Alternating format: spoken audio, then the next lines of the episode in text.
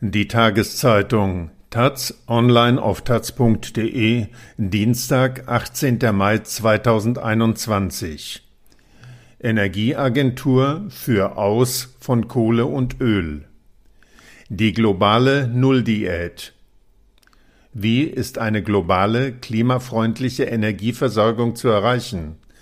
Laut Internationaler Energieagentur ist dafür ein radikaler Schritt nötig. Aus Berlin von Bernhard Pötter. Wenn es nach ihrem Vorsitzenden geht, dann hat die nächste UN-Klimakonferenz im November in Glasgow einen Hauptfeind, die Kohle. Wenn es uns mit dem 1,5 Grad Ziel ernst ist, dann muss Glasgow die Konferenz sein, die das Kapitel Kohle abschließt, sagte Alok Sharma, der ehemalige britische Wirtschaftsminister und designierte COP26-Präsident in der vergangenen Woche. Das Kohlegeschäft geht in Rauch auf. Es ist alte Technologie.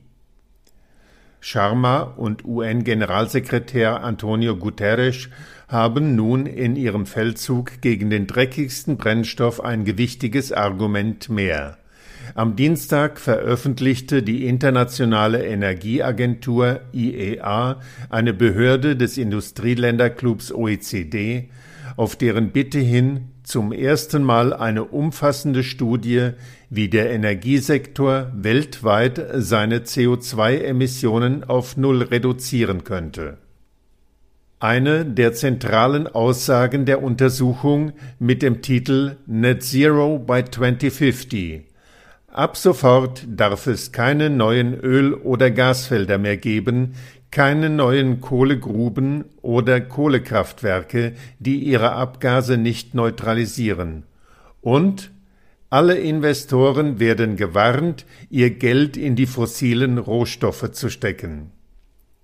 Unsere Roadmap zeigt die wichtigsten Aktionen, die es heute braucht, damit die schmale, aber immer noch erreichbare Chance auf Null-Emissionen in 2050 nicht verloren geht, sagt IEA Exekutivdirektor Fatih Birol. Der Bericht soll zeigen, dass viele Ziele gleichzeitig erreichbar sind. Null Emissionen, sicherer Zugang zu Energie für alle Menschen weltweit bis 2030, bezahlbarer Strom und Wirtschaftswachstum. Dafür brauche es aber eine bisher nie gekannte Veränderung darin, wie wir Energie herstellen, transportieren und nutzen, hieß es. Das Gutachten rechnet vor, wie groß die Aufgabe ist, das globale Energiesystem langfristig auf Kohlenstoff-Null-Diät zu setzen. Dafür müssten weltweit jedes Jahr Anlagen von 630 Gigawatt an Solarstrom und 390 Gigawatt Windstrom gebaut werden. Viermal so viel wie im Rekordjahr 2020. Zum Vergleich alle deutschen Ökostromanlagen kommen derzeit auf eine Leistung von 125 Gigawatt. Dazu müsste die Welt deutlich sparsamer mit Energie umgehen. Jedes Jahr müsste die Effizienz um vier Prozent steigen, dreimal so viel wie bisher.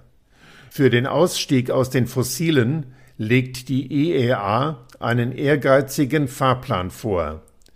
Ab sofort keine neuen Kohlekraftwerke ohne CO2-Abscheidung. Ab 2025 keine neuen fossilen Heizungen mehr. Ab 2030 Kohleausstieg in den Industrieländern und neue Gebäude nur noch mit fossilfreien Heizungen. Ab 2035 weltweit keine neuen Autos mehr mit Verbrennungsmotoren. Strom in den Industrieländern muss dann CO2-frei produziert werden. Ab 2040 fliegen die Hälfte aller Flugzeuge mit kohlenstoffarmen Treibstoffen. Dafür muss viel Geld fließen, mahnt die Behörde.